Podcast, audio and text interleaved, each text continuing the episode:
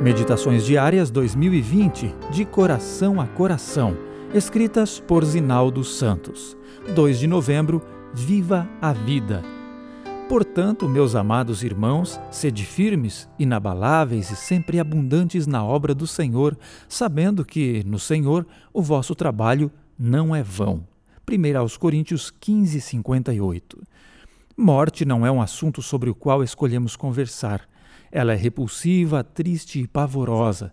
Entretanto, à semelhança de alguém indiferente ao que se pensa e diz a seu respeito, a morte continua sua marcha apagando sorrisos, silenciando vozes, interrompendo sonhos, separando amigos e familiares. Ela escolhe suas vítimas sem levar em consideração a idade, a raça ou a condição social. Às vezes é previsível, outras vezes não. Na prevalecente banalização da violência, ela chega pelos caminhos mais estranhos, mas seu reinado cruel não será para sempre. O apóstolo Paulo enfatizou essa certeza em sua primeira carta aos cristãos de Corinto. Eles precisavam ter a segurança da ressurreição dos mortos, garantida pela ressurreição do próprio Cristo. Sem isso, nossa pregação e nossa esperança futura perdem seu significado.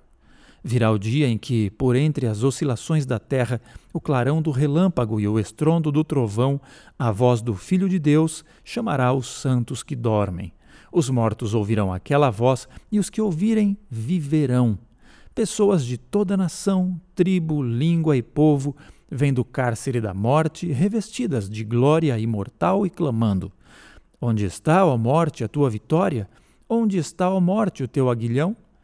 É assim que a morte deixa de significar uma tragédia absoluta. Um dia será cumprida a palavra que está escrita. O Senhor destruirá a morte para sempre. O soberano, o Senhor, enxugará a lágrima de todo o rosto.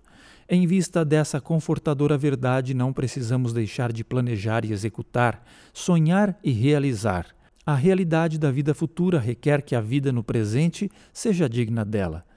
Longe de nós a ideia de que tudo o que cremos, pregamos, cantamos, ensinamos e fazemos venha a ser desperdício por causa da morte.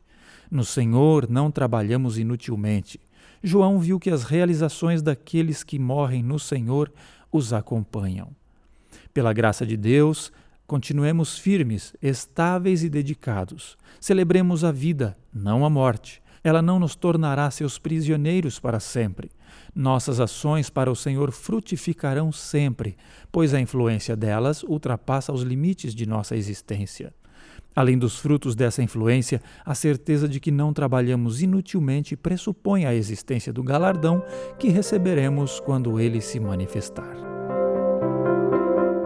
Você também pode ouvir gratuitamente a Meditação da Mulher Surpresas do Céu, disponível nas principais plataformas digitais. Ouça e compartilhe.